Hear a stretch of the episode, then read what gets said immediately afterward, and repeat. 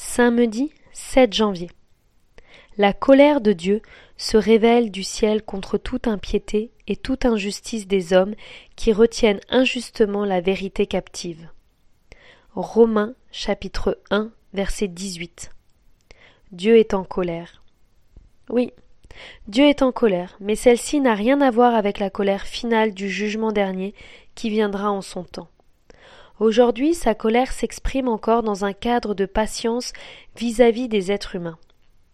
La Bible nous rappelle que la colère de Dieu s'exprime contre toute injustice et tout manque de respect des hommes qui retiennent la vérité avec l'injustice. Sa colère n'est pas inappropriée.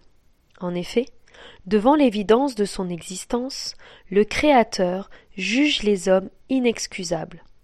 Et que fait Dieu dans ce cas? C'est pourquoi Dieu les a livrés à l'impureté, selon les convoitises de leur cœur. En langage plus clair, Dieu les pousse dans le sens de la descente. Pourquoi fait-il cela? Est-ce cruel de sa part? Au contraire, au lieu de les abandonner à leur perdition, le Créateur les livre à leur propre penchant et à leur hypocrisie, pour qu'ils admettent finalement la faille de leur sagesse. Cette vérité est une partie importante du message de l'Évangile, dans laquelle Dieu révèle sa justice par la foi, mais aussi pour susciter la foi, c'est-à-dire pour que l'homme égaré finisse par se tourner vers le seul qui puisse le rendre profondément heureux. Sa juste colère dit à quel point Dieu nous aime.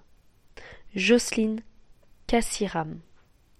Lecture proposée Lettre aux Romains chapitre 1 verset 16 au chapitre 2 verset 4.